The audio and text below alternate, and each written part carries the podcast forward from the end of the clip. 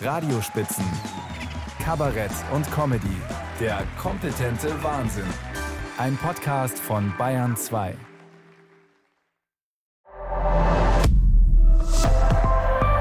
ARD. Radiospitzen. Der kompetente Wahnsinn. Die Welt geht unter, meine Damen und Herren. So sollte jede Satire beginnen. Denn je größer die Hoffnungslosigkeit, desto schneller wird klar, es ist Zeit für Humor. Vor allem natürlich, wenn man wie wir kaum noch andere Mittel hat. Deutschland hat sich ja über Jahre konsequent davon verabschiedet, noch irgendetwas tun zu können. Oder soll man der Hamas mit der Bundeswehr drohen? Das wäre eher eine Drohung an Israel. Wenn man aber keine funktionstüchtige Armee mehr hat und international Tag um Tag mickriger wird, bleibt einem nur eines. Das, was Sigmund Freud von dem Todeskandidaten erzählt, der an einem Montag zur Hinrichtung geführt wird und meint, die Woche fängt ja gut an. Humor. Was sagen wir angesichts von Klimawandel, Ukraine-Krieg und explodierendem Nahen Osten? Julian Nagelsmann hat ein teures Hemd. Als ich zum ersten Mal von der sogenannten Hemddebatte hörte, war ich an sich schon begeistert. Dass es so etwas vor dem momentanen lodernden Hintergrund in die Schlagzeilen schafft, ja sogar als Clickbait eingesetzt wird, also als Köder für die völlig Erloschenen, das zeugt zumindest von irgendeinem kollektiven Humor. Sodann erfuhr ich, dass es sich bei der vermeintlichen Edelbluse um einen Konfektionslappen für 310 Euro handelte. Da war ich komplett aus dem Häuschen. Zumal Fußball ein Geschäft ist, dessen Protagonisten mit einer rein vegetativen Fähigkeit das Jahresgehalt einer Krankenschwester einstreichen, jedoch täglich. Aber dann sah ich erst das Foto. Ein Holzfällerhemd. Phänomenal. Nicht, dass der Trainer der deutschen Fußballnationalmannschaft, einer der höchsten Repräsentanten der Sportnation, herumläuft wie Schrauben Detlef, Karohemd und Samenstau, ich studiere Maschinenbau, sondern dass er für den Flanellfummel drei Hunis hinblättert, empört das Volk. Und zwar auch nicht, wie ich zunächst dachte, weil er zu billig eingekauft hat, Nein, der Millionär kleidet sich zu kostenintensiv. Das ist die Schande. Lustiger geht es nicht. Überall sonst tragen Reiche maßgefertigte Hemden, nur bei uns sind es anmaßende. Als könnte man obszöne Gehälter mit Büßergewand irgendwie anständig putzen. Es wäre weitaus angemessener, sich über ausgestellte Bescheidenheit zu mokieren. Ganz am Boden geblieben, ohne Allüren, knuffiger Typ und was daran Schmeißvokabeln mehr sind. Wer derlei in sich vereinigt oder gar für sich beansprucht, der ist erstens degutant verlogen und zweitens hat er nicht begriffen, was sein Job ist. Fußball soll schließlich zeigen, dass auch Menschen mit schlichten Anlagen in den Millionenhimmel kommen können. Es braucht keine Wirtschaftslehre, Kernphysik oder Grammatik, um zum Krösus zu werden in Mailand oder Madrid, Hauptsache Italien. Und wenn es einer am Ende dorthin geschafft hat, will man ihn nicht in Forstarbeiterkluft sehen oder in einem Mazda. Bugatti fahren und Steak mit Blattgold fressen, darum geht's. Das gilt auf dem ganzen Erdball, nur hier nicht. In Deutschland herrscht sogar Neid auf Dinge, für die man Leute eigentlich bedauern sollte. Wenn ich irgendwann ein solches Hemd trage, weiß ich, ich bin dement. Und die hiesige Missgunst wird sogleich öffentlich ausgestellt und diskutiert, während außenrum die Welt in Flammen aufgeht. Ich deute das als anarchischen Humor. Andere würden selbstverständlich sagen Ignoranz. Aber daran kann ich nicht glauben. Das wäre eine übermenschliche Leistung. Wer es heute schafft, ignorant zu sein, der ist nahe an der Erleuchtung. Versuchen Sie mal, an einem ganz normalen Tag nichts mitzukriegen. Ohne Selbstinternierung im Heizungskeller oder Schlaganfall geht es nicht. Zwei Drittel hängen ohnehin am Endgerät wie an der Nadel, und das dritte Drittel wird von den ersten beiden durchinformiert, ob es will oder nicht. Wen man früher Dorfdepp nannte, weil sich sein Weltwissen kaum von dem der von ihm belästigten Nutztiere unterschied, das wäre heute ein neuer Buddha. Wir sind verdammt zur Information. Da helfen nicht mal FFP4-Masken. Und die Nachrichten, die wir derzeit inhalieren, fühlen sich durchaus so an, als wären auch wir auf dem Weg zur Hinrichtung. Aber zumindest wir Deutschen sagen, Exekution?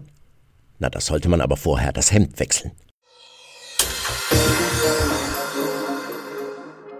Und es war ein Schicksalsmonat, dieser Oktober. Landtagswahlen in Bayern und das gleiche in Hessen.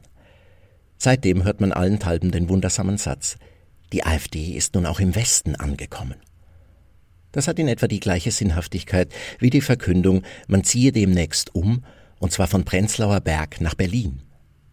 Die AfD wurde 2013 gegründet, also zu einem Zeitpunkt, als es schon seit 23 Jahren nur noch Westen gab.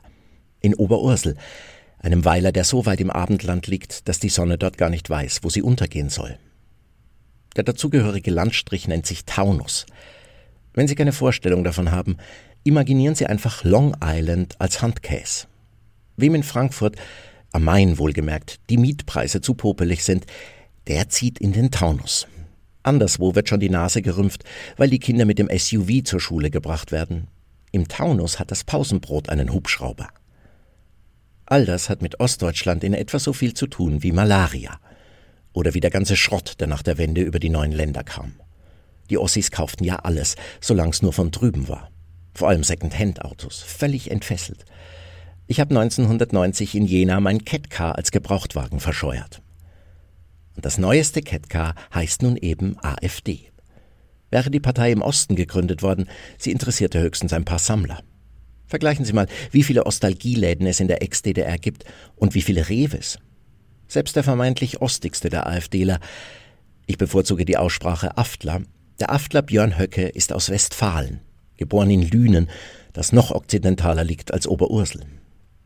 Die AfD ist kein Ostding, sondern vielmehr das Westgöhr, das ausgezogen ist, um in der Fremde sein Glück zu machen.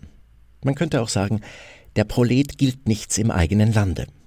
Deshalb haben die Aftler eben erstmal woanders herumgeprollt, um nun triumphierend heimzukehren. Gerade wir Deutschen kennen ja diese Karrieren.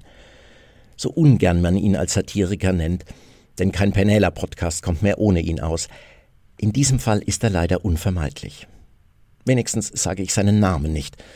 Nur dass er, nachdem er über der Grenze der Größte geworden war, strahlend nach Österreich zurückkam.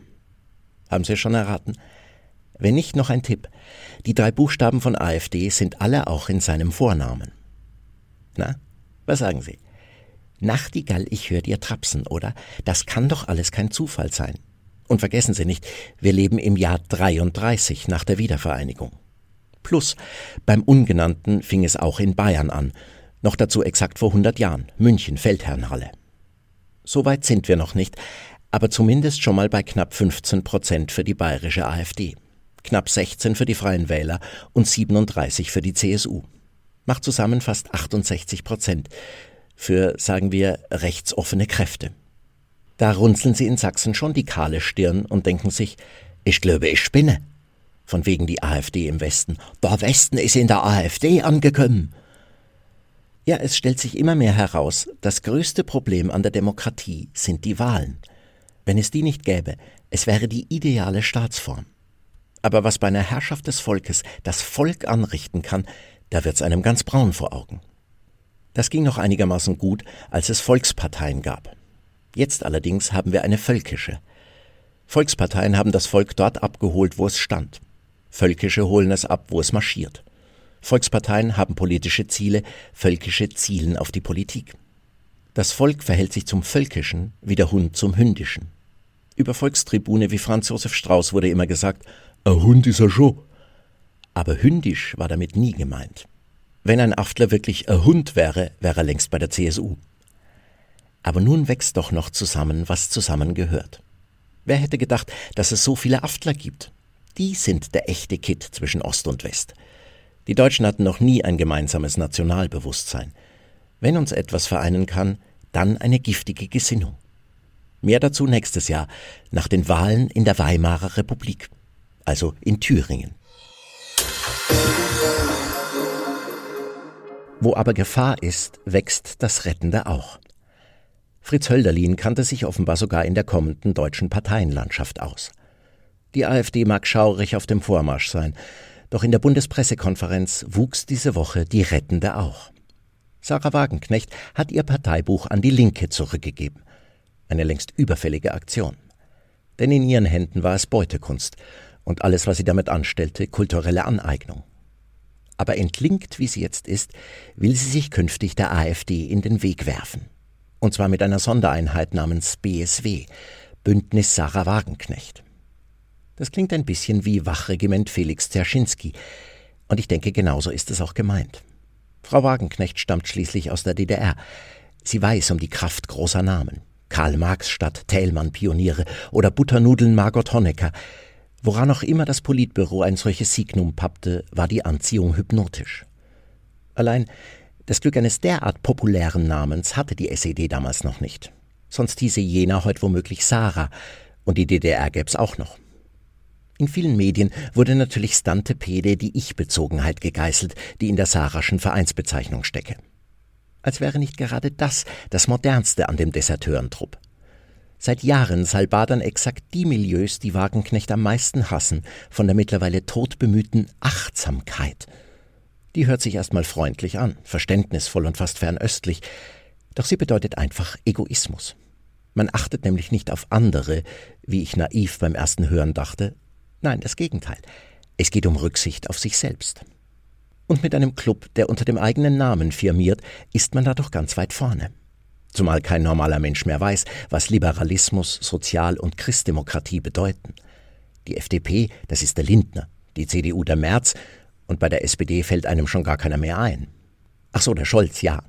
Aber ist er in der SPD? Und um die normalen Menschen geht es Sarah Wagenknecht. So las ich's wenigstens und dachte mir, das ist aber höchst bescheiden. Denn wenn das stimmte, dann könnte sie aus meiner Weltwahrnehmung künftig allerhöchstens eine Stimme kriegen, nämlich meine. Ich kenne sonst nicht einen Menschen, der normal ist. Zudem hing ich dem irrigen Gedanken an, einer Linken, wie sie Frau Wagenknecht versteht, ging's in erster Linie um die Arbeiter und um die Armen und nicht um die Normalen. Aber ein Arbeiter ist heute ähnlich wie ein Schneeleopard. Wenn man einen findet, fangen und ab in den Zoo. Vielleicht kriegt man auch noch ein Weibchen dazu und kann das Aussterben ein bisschen bremsen. Und Armut als Norm, das gibt es nur in Afrika. Wen also meint Frau Wagenknecht? Vermutlich alle, die so denken wie sie. Damit freilich kann man kaum was anfangen. Denn ihr Denken ist mal da, mal dort. Dagegen wirkt sogar der Söder hüftlahm. Mir gefiel sie ja als Kommunistin. Dieses strenge, kaderhafte, eine Apparatschika außerhalb des Apparats. Kreuz mich an! Jetzt wirkt sie eher wie die Vorsitzende der Lionsfrauen Jena Göschwitz. Und wer weiß, was sie in zwei Jahren will. Von der Wahlmonarchie bis zur Islamischen Republik ist alles drin. Gänzlich konsequent also, wenn ihre neue Partei genauso heißt wie sie. Denn nur wo Wagenknecht draufsteht, kann alles Mögliche drin sein. Und das Unmögliche sowieso. Vielleicht macht sie auch das so attraktiv für viele. Sie ist das Gegenteil von Angie Merkel. Sie hat sie abgelöst als Deutschlands prominenteste Politfregatte, aber sie bewegt sich ständig. Das alles ist schon interessant genug. Aber auch wenn sie die Partei sein wird, sie kann es dennoch nicht alleine. Und da kommt die spannende Frage auf, wer wird mit dabei sein, wenn sie, nur Spekulation, 2025 die Bundesregierung bildet. Ich tippe Vizekanzler und Verkehrsminister Oskar Lafontaine, Verteidigungsministerin wird Alice Schwarzer und ins Außenministerium kommt eine KI, eine kommunistische Intelligenz. Denn ihr Zyklus wird sie bald zurückbringen zu Marx und Engels. Aber wahrscheinlich ist das nur die schmierige Hoffnung eines alten weißen Mannes. You.